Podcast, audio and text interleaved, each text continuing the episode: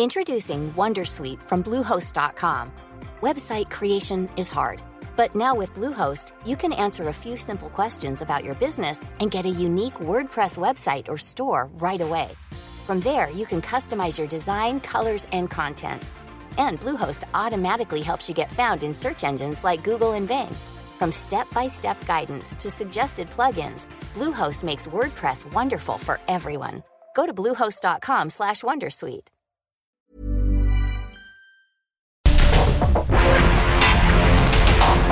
Porque el mundo actual no se entendería sin la economía, las finanzas y los negocios.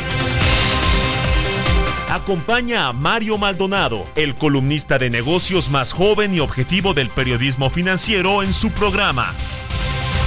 Bitácora de negocios.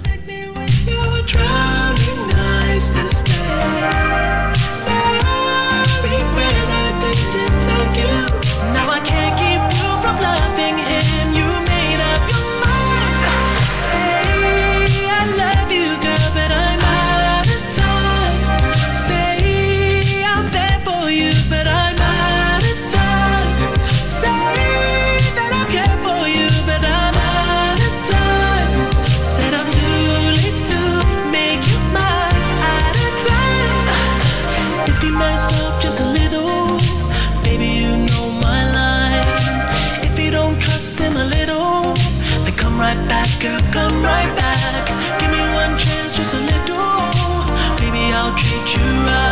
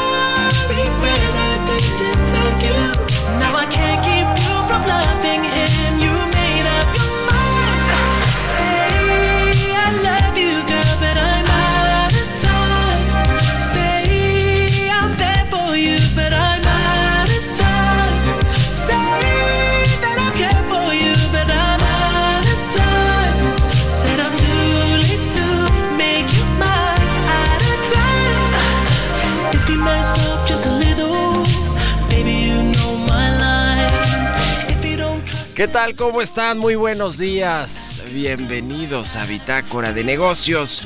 Yo soy Mario Maldonado y qué gusto me da saludarlos a todos y a todas en este miércoles, miércoles 29 de noviembre del 2023. Está acabando el año, bueno, el, el onceavo mes del año y entrando ya a diciembre pues prácticamente se va como agua.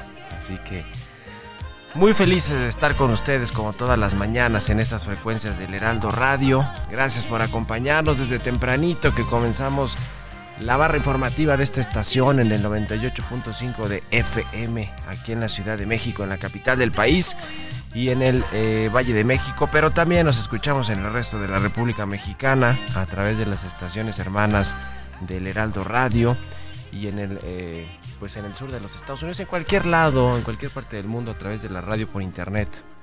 Sabemos que nos escuchan eh, muchas personas por esta vía de la radio por internet o el podcast también lo escuchan y lo recomiendan y de verdad estamos siempre muy agradecidos con su acompañamiento, con sus comentarios. Y comenzamos este miércoles con un poquito de música como todas las mañanas, antes de entrar a la información para arrancar de buenas nuestras mañanas, de buen humor. y qué mejor que un poquito de música y qué mejor que The Weeknd con esta canción que se llama Out of Time. Esta semana hemos escuchado canciones de bandas y de artistas solistas que se presentaron en México, bandas internacionales. Eh, este año 2023 y este canadiense The Weeknd se presentó el 26 de septiembre en Monterrey, tres conciertos en México, uno en Monterrey, dos en el Foro Sol de la capital del país el 29 y 30 de septiembre. Y esta canción es su tercer sencillo de su quinto álbum de estudio, Down FM se llama. Es del 2022 y por eso estamos escuchando esta canción que me parece muy, muy ad hoc para despertar en este miércoles 29 de noviembre. O quizá ya muchos están yendo al trabajo, yendo a eh, sus actividades diarias. O a lo mejor se están terminando de bañar, desayunando, preparándose el desayuno. En fin, lo que sea que estén haciendo todos. Gracias por acompañarnos y vamos a entrarle ahora sí a los temas, a la información. Vamos a hablar con Roberto Aguilar. Lo más importante que sucede en las bolsas. Expectativa de que recorte de tasas en Estados Unidos llegaría pronto. Disparan rendimiento de bonos del Tesoro. Baja riesgo de aterrizaje brusco de la economía mundial pese al nivel de tasas de interés, dice la OCDE.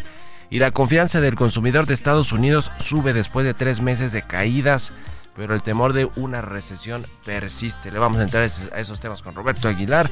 Vamos a hablar con Enrique Covarrubias, economista en jefe de Actimber, sobre las minutas del Banco de México que eh, mantendría la, tasa clave por cierto tiempo ante riesgos inflacionarios. También recientemente hubo una entrevista que dio Jonathan Heath el subgobernador del Banco de México, donde habla precisamente de todo este tema de las tasas de interés, de cuándo van a bajar. Vamos a platicar de eso con Enrique Covarrubias, vamos a hablar con el doctor José Nabor Cruz, secretario ejecutivo del Coneval, sobre el informe de la pobreza laboral al tercer trimestre del 2023. La pobreza laboral en México baja, pero todavía está arriba de la era pre-COVID. Vamos a hablar de eso, vamos a hablar ahora sí del despliegue de la red 5G que se nos quedó ayer en el tintero, que sigue ganando terreno en México con 6.6 millones de usuarios la red 5G. Y ayer platicamos en las noticias de la mañana del Heraldo Televisión con el ex canciller y ex aspirante a la candidatura presidencial de Morena, Marcelo Ebrard. De varios temas, de sus aspiraciones políticas, de qué sigue, de qué ha platicado con Claudia Sheinbaum, si se va a integrar o no a su equipo de trabajo, en la candidatura, en fin, varios temas que tocamos con él y le queremos poner aquí un fragmento, unos fragmentos de esta entrevista. Así que quédense con nosotros de aquí hasta las 7 de la mañana y nos vamos al resumen de las noticias más importantes para comenzar este día con Jesús Espinosa.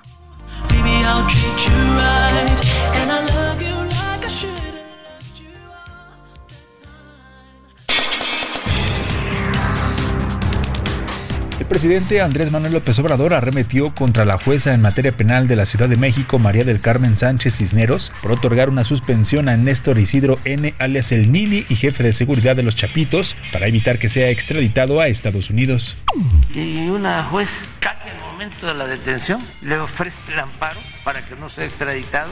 ¿Qué es eso? O sea, si esto no es corrupción, que me digan los ministros de la Corte, ah, y el Consejo de la Judicatura. ¿De qué se trata?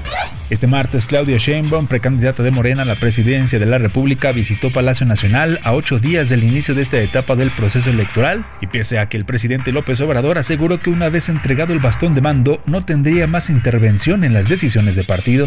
La producción de petróleo de México tuvo una caída de 1% mensual durante octubre, afectada tanto por el desempeño de petróleos mexicanos como de los operadores privados. De acuerdo con cifras de la Comisión Nacional de Hidrocarburos, en el décimo mes del año la producción nacional de crudo fue de 1.639 millones de barriles diarios. El presidente del Consejo de Administración de BBVA México, Jaime Serra, indicó que el crecimiento económico de México se ve bien porque se compara con otros países que viven un mal momento, sin embargo no está aprovechando su potencial. Durante el tercer trimestre del año, el mercado laboral de México se mostró saludable, ya que tanto el desempleo como la informalidad presentaron reducciones. De acuerdo con datos desestacionalizados del INEGI, la tasa de desocupación en México llegó a 2.8% de la población económicamente activa en el penúltimo trimestre del 2023.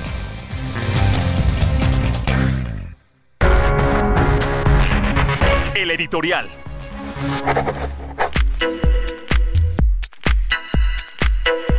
Bueno, pues ayer el gobierno de México anunció que el ejército mexicano va a tener bajo su control más aeropuertos, por lo menos otros cuatro más. Ahora eh, tiene ya el aeropuerto Felipe Ángeles, por supuesto, que ya era de ellos, pero una base aérea militar y ahora es un aeropuerto internacional, hasta donde sabemos, aunque sigue siendo deficitario y lo subsidian eh, con muchos millones. ¿eh? Trae pérdidas de más de mil millones de pesos en el 2022, en su, pues prácticamente su primer año, ¿no? De, de funcionamiento. Pero opera además otras 12 terminales. Está terminando de construir una en Tulum que le va a hacer competencia al aeropuerto de Cancún, sin lugar a dudas.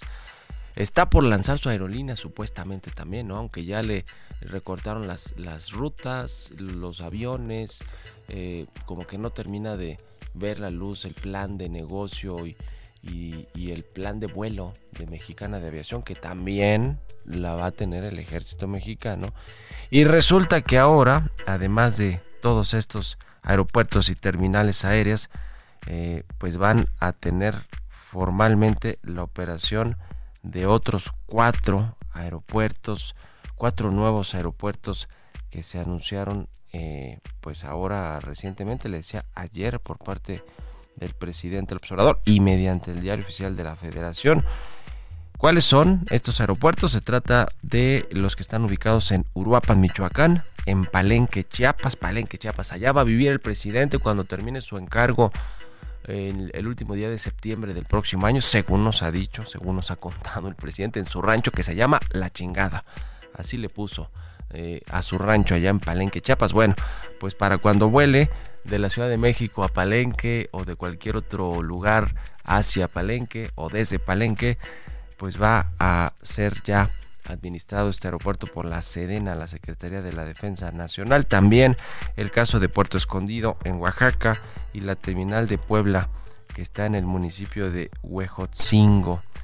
Es, así que estas cuatro terminales aéreas y otras ocho que ya están formal, formalmente adquiridas porque hay un grupo, así como están los grupos aeroportuarios como OMA que controla la mayoría de aeropuertos del centro y del norte del país, o GAP que controla aeropuertos del centro y sur del país, o ASUR que como su nombre lo indica trae los del el sureste, sobre todo el de Cancún, pues eh, también tiene el ejército mexicano su grupo aeroportuario, se llama Grupo Aeroportuario Ferroviario y de Servicios Auxiliares y Conexos Olmeca Maya Mexica. Así de largo, así de largo, pero así de importante es todo lo que controla, ¿eh? ¿Qué cosa con este asunto del ejército? ¿Quién sabe cómo va a acabar eso, eh? Porque tanto dinero, tanto poder, porque el poder económico es poder político también. Eh, y además, pues se puede prestar mucho al tema de la corrupción. ¿Quién sabe cómo va a acabar eso? ¿Ustedes qué opinan? Escríbanme en mi cuenta de X arroba Mario Mal y en la cuenta arroba Heraldo de México. Bitácora de negocios con Mario Maldonado. Y bueno, le decía, vamos a platicar con Enrique Covarrubias, economista en jefe de Actimber. ¿Cómo estás, Enrique? Buenos días. ¿Cómo estás, Mario? Muy buenos días, qué gusto saludarte. Igualmente. ¿Qué te parecieron las minutas del Banco de México de su más reciente decisión de política monetaria? en términos del balance de riesgos, el tema de la inflación general, la subyacente y sobre todo, que es lo que se preguntan todos los analistas, es cuándo van a bajar las tasas de interés. Sí, esa es una, una muy buena pregunta, sobre todo con la inflación que ha estado ajustándose hacia abajo de una manera muy muy importante. Eh, para recordarle a tu auditorio un poco de, qué se trata estas estas minutas, Banco de México se reúne aproximadamente cada seis semanas para votar acerca de cuál es el camino que debería estar siguiendo la, la tasa de referencia de nuestro país, pero para evitar volatilidad adicional en el mercado de la decisión se esperan un par de semanas antes de publicar las minutas de esa reunión y la, eh, las minutas que se acaban de publicar es con respecto a la decisión que se tomó a principios de noviembre, el día, el día 9. Fue una decisión bastante eh, relevante, a pesar de que la tasa de referencia no se movió, se mantuvo en 11.25%, pero que tuvo un par de cambios muy, muy significativos. El primero es que eh, las palabras con las cuales avisa Banco de México la trayectoria de política monetaria cambia de una expectativa de que las tasas se mantendrán elevadas por un tiempo prolongado algo bastante más suave y es que solamente se van a mantener elevadas por cierto tiempo. Y con eso preparan al mercado como como bien eh, comentas acerca de cuándo podríamos comenzar a ver el primer corte de tasas. Y por cierto en esa decisión también cambian su pronóstico de inflación para el cierre del 2023 eh, pensando que en vez de que el trimestre termine con una inflación de 4.7% que termine este cuarto trimestre del año en tan solo 4.4%. Entonces también manda la señal de que la inflación va a estar ajustándose hacia abajo en los siguientes trimestres. Eh, y cuando finalmente se dan a conocer las, las minutas, eh, lo que se observa es que a pesar de que todo el, la Junta de Gobierno piensa que la tasa es correctamente eh, ubicada en 11.25%, hay un voto disidente que es el de la subgobernadora Irene Espinosa, no en la tasa, sino en el, con respecto al comunicado, las palabras que utilizan en el comunicado, mostrando ella una preocupación adicional respecto a la trayectoria de inflación para el 2024. Eh, también, como, como comentabas, Mario, pues ha habido entrevistas de algunos otros integrantes de la Junta de Gobierno desde entonces, en particular del subgobernador eh, pero me parece que, que esta, estos mensajes que están mandando eh, ya comienzan a preparar el mercado para el primer corte de tasa. Es altamente probable que se dé en el primer trimestre del año, pero que no por eso a estar esperando un 2024 en el que las tasas se reduzcan de una manera importante, que todavía hay presiones inflacionarias en la opinión de la Junta de, Gobierno y que los cortes pues, tienen que ser paulatinos eh, e incluso ni siquiera continuos. Eh, algunas reuniones cortarán tasa, en otras no, y eso es lo que están intentando mandarle de señal al mercado. Eh, ¿Y ustedes cuándo piensan que van a bajar las tasas de interés? ¿Cuándo va a venir ese, pues ya ese, ese cambio de política monetaria? También tomando en cuenta lo que, lo que ha dicho la Reserva Federal en sus discursos, el presidente Jerome Powell y, y, también pues lo que anticipan en sus comunicados, que, que ellos son un poquito más abiertos ¿no? respecto al futuro de, de la política monetaria. Eh, sí, y, creo que es muy importante voltear a ver lo que esté haciendo la Reserva Federal, si bien no es la única eh, la única tasa que voltea el Banco de México para ajustar la, la, propia, la doméstica, no deja de ser uno de los ingredientes más importantes, sobre todo con el entendimiento de que afecta el tipo de cambio lo que hagan los dos bancos centrales. A mí me parece que los dos bancos centrales, el Estados Unidos y el de México, están haciendo lo correcto porque estamos en una de esas etapas en las que la tasa no se está moviendo y la única manera de hacer política monetaria es a través de la comunicación ambos bancos centrales han estado pues mencionando eh, a través de, sus comunicados que están preocupados por la inflación, que tiene que mantenerse elevados, eh, pero sobre todo lo hacen para que el mercado no se adelante de más a los cortes de tasa. Yo, yo personalmente eh, pienso y mi equipo de análisis económico de Actinver piensa que lo que va a estar sucediendo en la Reserva Federal el próximo año es que las tasas sí tienen que estarse reduciendo. La inflación ya no está al 9%, no está definitivamente en el objetivo del Banco Central, pero sí hemos visto avances muy, muy importantes e incluso debemos estar esperando el próximo año crecimiento más bajo en Estados Unidos. Aquí en México creo que la ventana está ya abierta para un ajuste fino, como dice Banco de México en el primer trimestre, pero creo yo que incluso hay posibilidades de recortar la tasa bastante más de las señales que, que están mandando y los pronósticos de inflación son congruentes con eso. Para ser específicos, nosotros pensamos que en el mes de febrero, en la primera edición de política monetaria del año, Banco de México tiene espacio para recortar la tasa 25 eh, puntos básicos base, pero que en total, durante el 2024, la tasa tiene un margen para eh, reducirse del 11.25 en el que está actualmente hasta el 8.75% y hasta un poco más si es que el crecimiento de Estados Unidos resulta ser más bajo de lo que pensamos. Ya. Pues ahí está el tema. Muchas gracias, Enrique Covarrubias, economista y jefe de Actimber, y muy buenos días. Gracias a ti, Mario. Muy buenos días a todos. Hasta luego. 6 con 21. Vamos a otro tema. Economía y mercados. you Roberto Aguilar ya está aquí en la cabina del Heraldo Radio, mi querido Robert, buenos días. Era Mario, me da mucho gusto saber de ti y a todos nuestros amigos. Fíjate que hablando del tema de la política monetaria en México, la OCDE acaba de dar a conocer su expectativa, su economic outlook para eh, esta última esta última parte del año. Ahí eh, subió a 3.4 el estimado de crecimiento de la economía mexicana para este año y luego 2.5 para el siguiente. Y aquí en términos de política monetaria te decía que por lo menos la OCDE estima que va a mantener la tasa hasta la primera mitad justamente del 2024. Ya después empezaría una reducción gradual justamente de este indicador.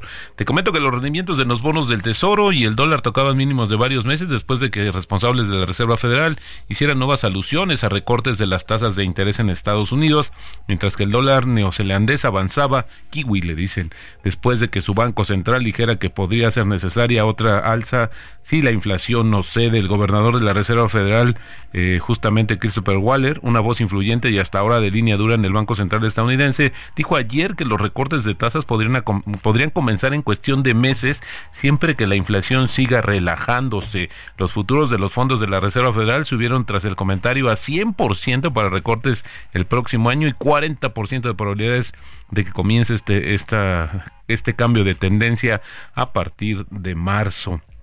Te comento que la economía mundial se va a desacelerar levemente el próximo año, pero el riesgo de un aterrizaje brusco ha disminuido pese a los altos niveles de deuda y la incertidumbre sobre las tasas de interés. Esto lo dijo la Organización para la Cooperación y el Desarrollo Económico. El crecimiento mundial se va a moderar del 2.9% este año a 2.7% el próximo, antes de repuntar en 2025 hasta el 3%, según el último informe que te decía dio a conocer este organismo, que pronosticó que el crecimiento de Estados Unidos se va a desacelerar de 2.4% este año a 1.5% el próximo, revisando al alza sus estimaciones de septiembre, cuando predijo que el crecimiento sería de 2.2 en 2023 y de 1.3 en 2024. Para México, te decía, espera 3.4% para este año. Los grandes descuentos de todo tipo de artículos, desde productos de belleza y juguetes hasta electrónicos, animaron a los estadounidenses a realizar sus compras navideñas y alcanzar un récord de 12.400 millones de dólares en ventas en línea en el Cyber Monday. Estos datos que se dieron a conocer justamente el día de ayer. También te platico que el tipo de cambio cotizando en 17.14 y bueno, se nos regresó un poco el peso fortachón.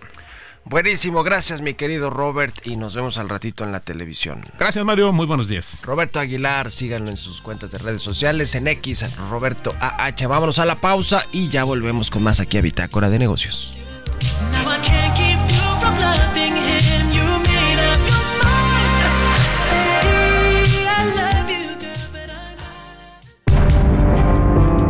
Un momento continuamos con la información más relevante del mundo financiero en Bitácora de Negocios con Mario Maldonado.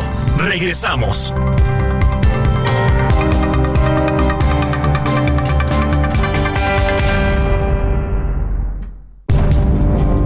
Estamos de vuelta en Bitácora de Negocios con Mario Maldonado. Vive un mes lleno de ofertas exclusivas y dinamismo con Ford Escape híbrida. Estrénala a 24 meses sin intereses más seguro promocional. Visita a tu distribuidor Ford más cercano. Consulta términos y condiciones en Ford.mx, vigencia del 1 al 30 de noviembre de 2023.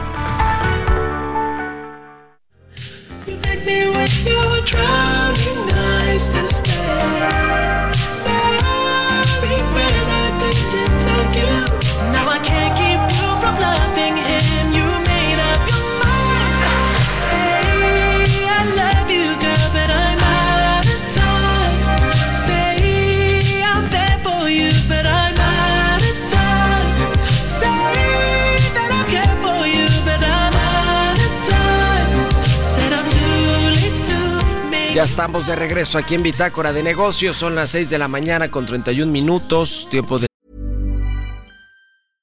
Introducing Wondersuite from Bluehost.com. Website creation is hard, but now with Bluehost, you can answer a few simple questions about your business and get a unique WordPress website or store right away. From there, you can customize your design, colors, and content. And Bluehost automatically helps you get found in search engines like Google and Bing. From step-by-step guidance to suggested plugins, Bluehost makes WordPress wonderful for everyone. Go to bluehost.com/wondersuite.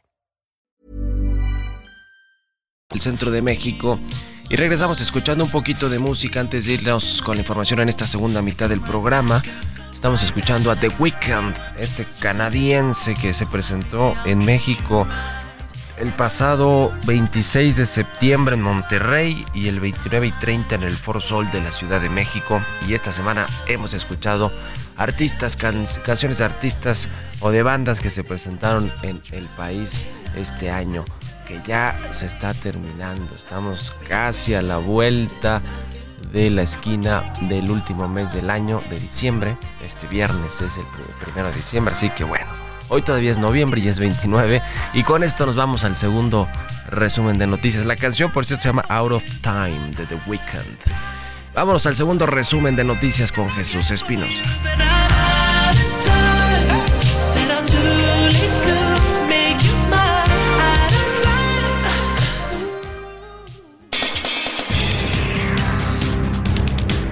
A través de la Secretaría de Infraestructura, Comunicaciones y Transportes, el gobierno del presidente Andrés Manuel López Obrador entregó la operación de los aeropuertos localizados en Uruapan, Palenque y Puebla a la sociedad denominada Grupo Aeroportario Ferroviario de Servicios Auxiliares y Conexos Olmeca Maya Mexica.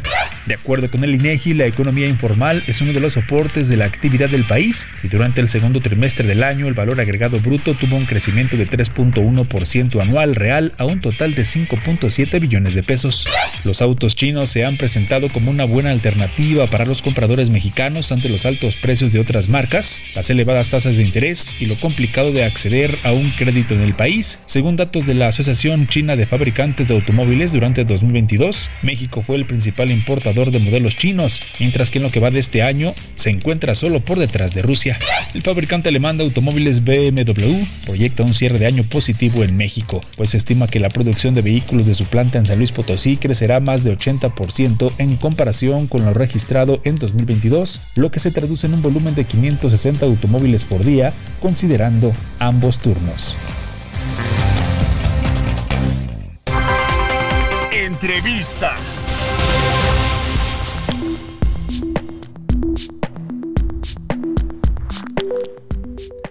Y bien, ya le decía, vamos a platicar con el doctor José Nabor Cruz, secretario ejecutivo del Consejo Nacional de Evaluación de la Política de Desarrollo Social, el Coneval. ¿Cómo está, doctor? Muy buenos días, gusto saludarle. ¿Qué tal? Muy buenos días, Mario. De nueva cuenta, mucho gusto platicar contigo y todo tu auditorio. El informe que al tercer trimestre de 2023 eh, ustedes eh, publicaron recientemente con respecto a la pobreza laboral al tercer trimestre del año, eh, ¿cómo está? ¿Cómo estamos con respecto a los datos que tuvimos antes del COVID, que es como un parteaguas también a propósito de todo el tema del desempleo y la pobreza laboral? ¿Qué nos dice de los datos más relevantes, por favor, de este informe del tercer trimestre del 2023? Claro que sí, Mario. En primera instancia, como suele hacerse, recordar qué es pobreza laboral, que es lo que dimos a conocer el día de ayer por parte de Coneval. Eh, pobreza laboral es, tomamos la información de los ingresos laborales que se emiten en la encuesta nacional de ocupación y empleo que eh, publica cada trimestre el INEGI y lo comparamos con el valor monetario de la canasta alimentaria, tanto en el ámbito urbano como en el ámbito rural. A partir de esta comparación, pues en Coneval tenemos la posibilidad de establecer el porcentaje de la población con ingreso laboral inferior al costo de la canasta alimentaria. Para el tercer trimestre de este 2023 tenemos que 37.3% de la población eh, promedio nacional está en situación de pobreza laboral. Si lo comparamos con el mismo trimestre del año pasado, 2022, tenemos que en ese momento era el 40.1% de la población que estaba en la condición de pobreza laboral. Es decir, tenemos un incremento, eh, una disminución, perdón, pasamos de este 40.1% al 37.3%, una disminución de 2.8 puntos porcentuales. Pero también si lo comparamos efectivamente con los datos del primer trimestre de 2020, que es justamente el último periodo previo al inicio de la pandemia, pues en ese momento teníamos que 36.6% de la población estaba en condición de pobreza laboral. Es decir, aún nos ubicamos todavía prácticamente siete décimas de punto porcentual por arriba de los niveles de pobreza laboral previos al inicio de la pandemia. Recordar que ese era, el, es el punto más bajo que hemos tenido a lo largo de toda la serie que ahora mismo data de 2011 a 2023 y este punto más bajo pues se rompe por así decirlo cuando inició la pandemia y de ahí tuvimos un incremento muy fuerte de pobreza laboral en ese momento cuando pasamos de 36.6% a 46.3% de la población en situación de pobreza laboral. Prácticamente los últimos tres años hemos tenido una tendencia de recuperación decreciente de este indicador, pero esta se frenó un poco el año pasado justo cuando tuvimos los fuertes incrementos de la canasta alimentaria que entre septiembre y octubre del año pasado tuvimos incrementos anualizados del 14%. Ahora mismo, para este tercer trimestre de 2023, los incrementos anualizados de la canasta alimentaria del ámbito urbano es del 6.7%, del ámbito rural del 6.3%. Se ha contenido ciertamente el efecto inflacionario en el valor de la canasta alimentaria, pero eh, todavía estamos ligeramente, ligeramente por arriba del valor de pobreza laboral que teníamos previo al inicio de la pandemia. Este tema de los precios que ya nos decía el eh, doctor, la inflación que ha venido a la baja, aunque estuvo en niveles pues bastante altos y por eso las tasas de interés tan altas, sobre todo en la canasta alimentaria. Eh, ¿Cómo ha influido este factor de la inflación? Ya nos mencionaba que efectivamente sí tuvo incidencias este aumento de los precios generalizado, pero también eh, contrarrestado con los aumentos de los salarios, del salario mínimo, que es el salario base, pero que ha generado esto un efecto faro para el resto el resto de los de los salarios que se pagan en México, el salario promedio, pues este estos dos eh, factores cómo han influido en el dato que nos presenta del tercer trimestre en términos de pobreza laboral. Claro que sí, Mario. De hecho, ahondando en la información que te comentaba sobre este fuerte incremento que tuvimos el año pasado de los valores de la canasta alimentaria, prácticamente en dos de los cuatro trimestres del año pasado en ese momento tuvimos incrementos anunciados por arriba del 14%, tanto en el segundo como en el tercer trimestre perdón, del año pasado. A partir del cuarto trimestre de 2022 y en estos tres primeros, obviamente hemos tenido una disminución del incremento anualizado de la canasta alimentaria. Ciertamente el efecto de la política monetaria en primera instancia de Bajico, del Banco Central, ha funcionado para ir disminuyendo la presión de la inflación y eso ahora mismo, insisto, pues nos ubica en torno a un crecimiento analizado del 6% de las canastas alimentarias.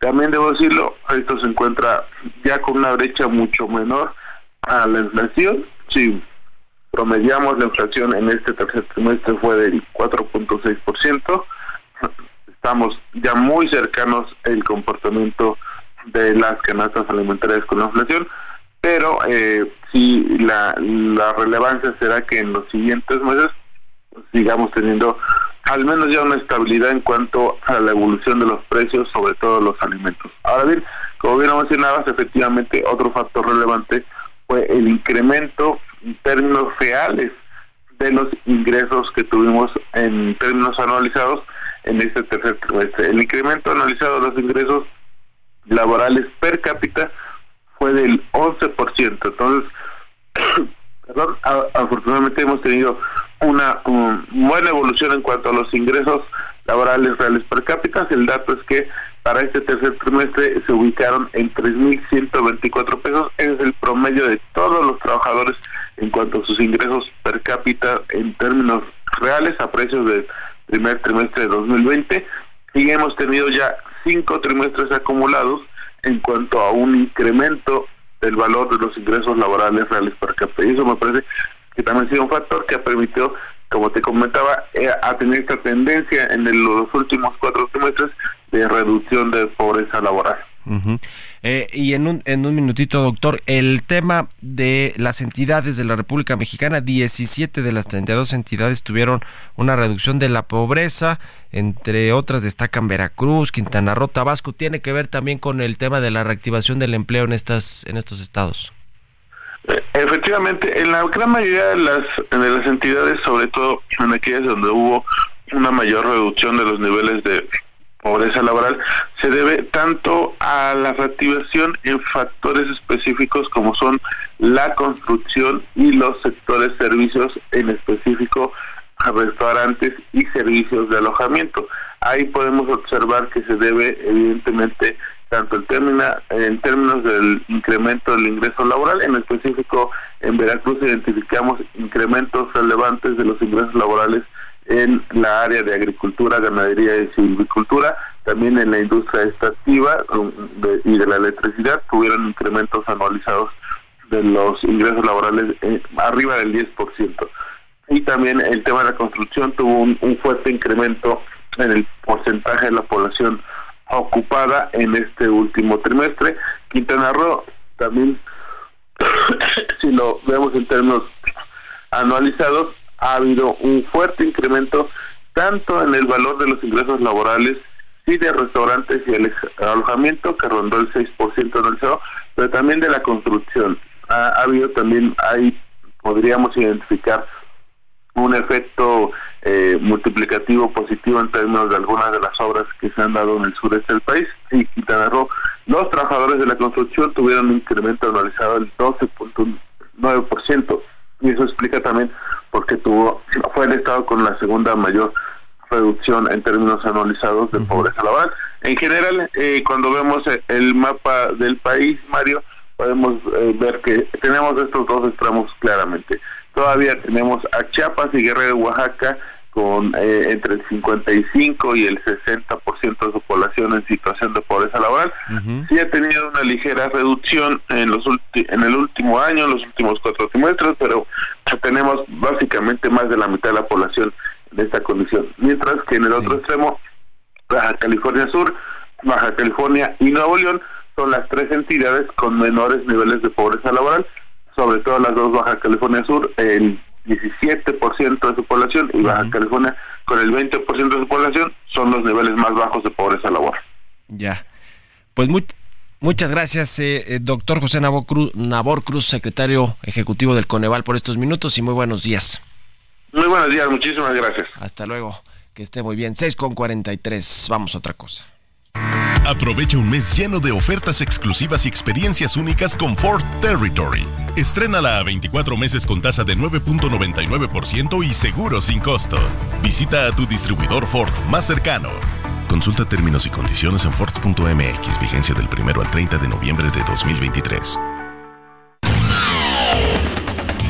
Mario Maldonado en Bitácora de Negocios.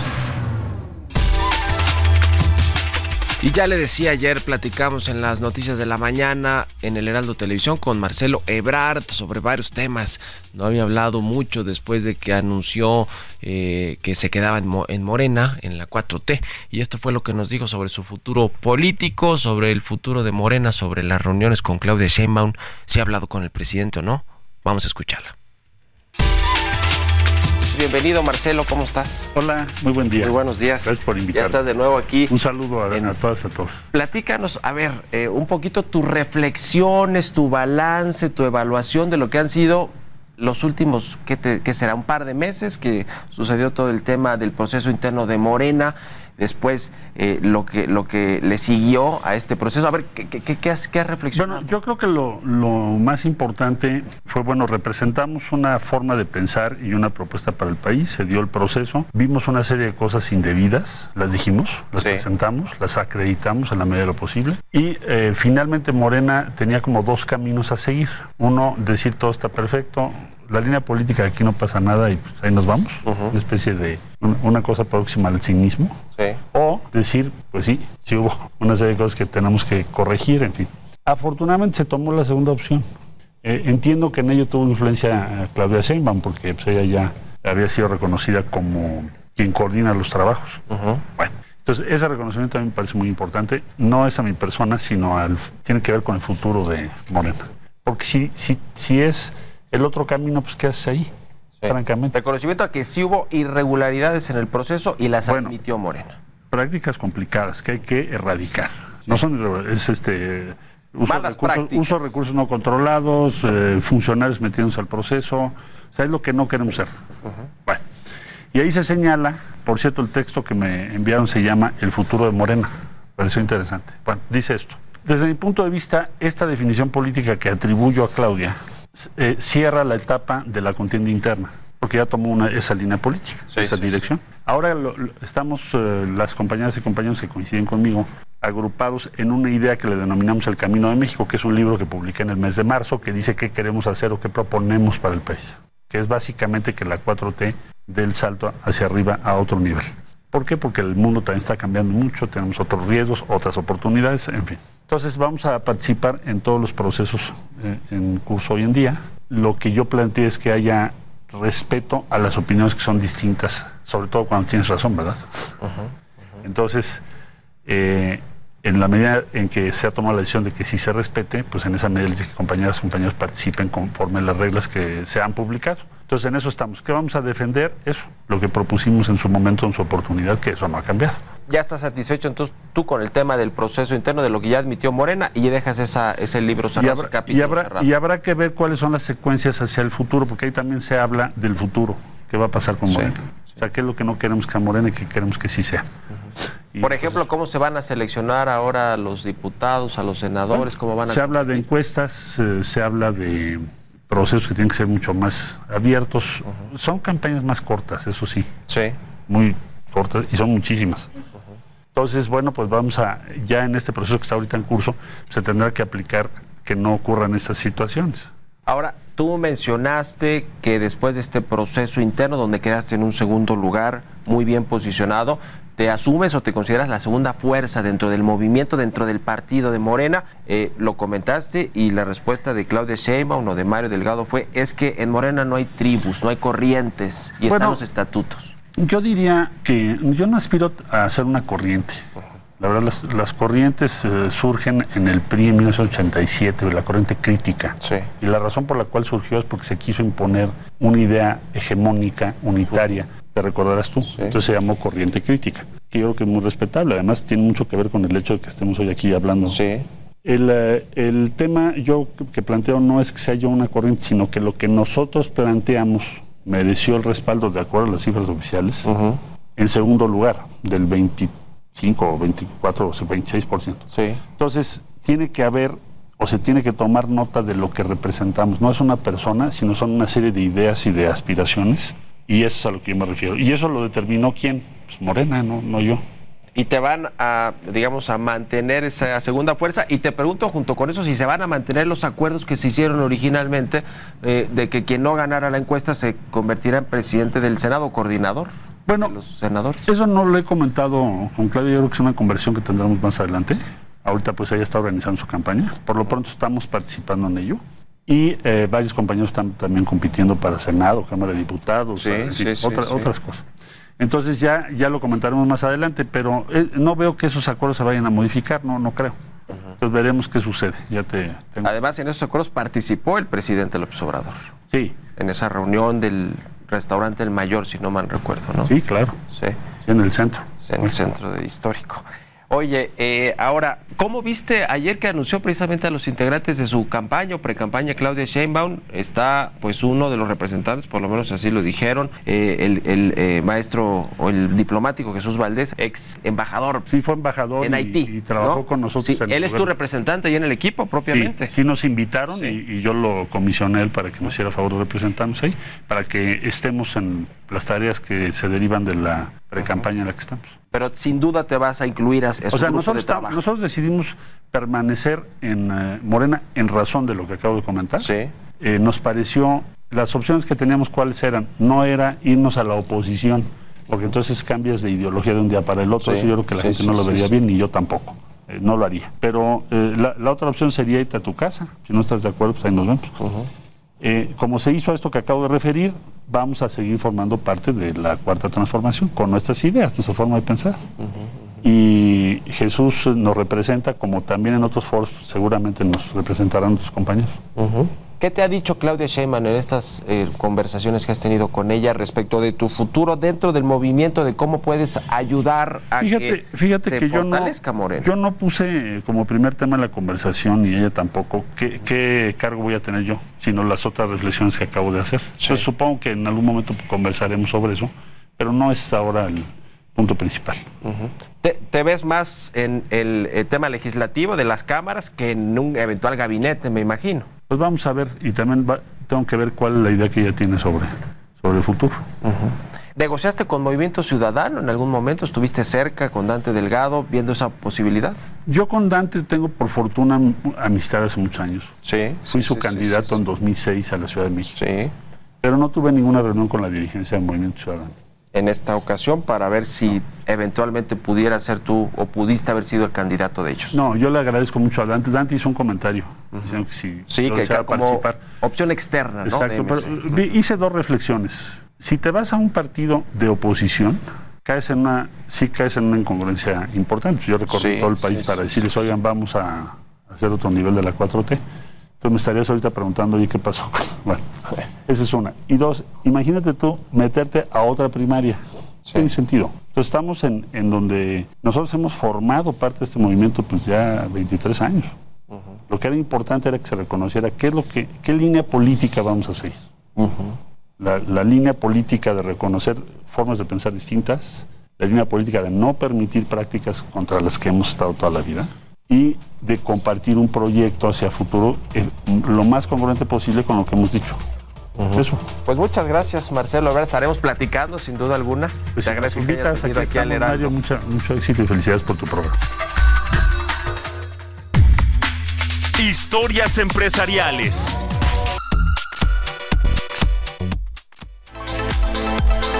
AT&T México y Telcel anunciaron en 2022 el despliegue de sus redes 5G en algunas de las ciudades más importantes de México y con tan solo algunos dispositivos compatibles con esta tecnología. A un año y medio, 12 de cada 100 smartphones utilizados por los mexicanos ya son compatibles con 5G, convirtiendo al país en el número uno en América Latina en cuanto a la adopción de redes de quinta generación. El despliegue de la red 5G continúa ganando terreno en México, ya que actualmente hay cerca de 6.6 millones de usuarios con esta tecnología en el país, una cifra que según Ericsson seguiría aumentando en los próximos meses.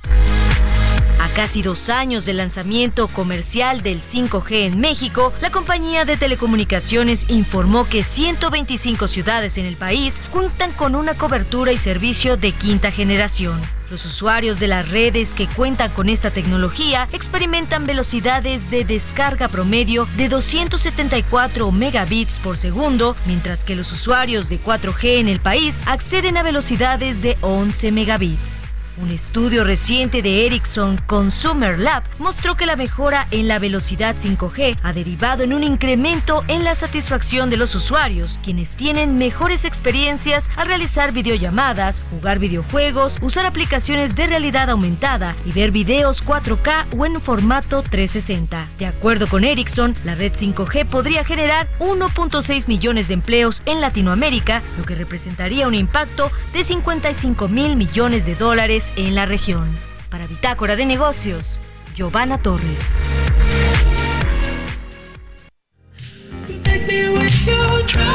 Con esto los despedimos. Gracias por habernos acompañado este miércoles aquí en Bitácora de Negocios. Se quedan con Sergio y Lupita. Nosotros nos vamos a la televisión, al canal 8 de la televisión abierta y nos escuchamos aquí mañana tempranito a las 6. Muy buenos días. Esto fue Bitácora de Negocios con Mario Maldonado.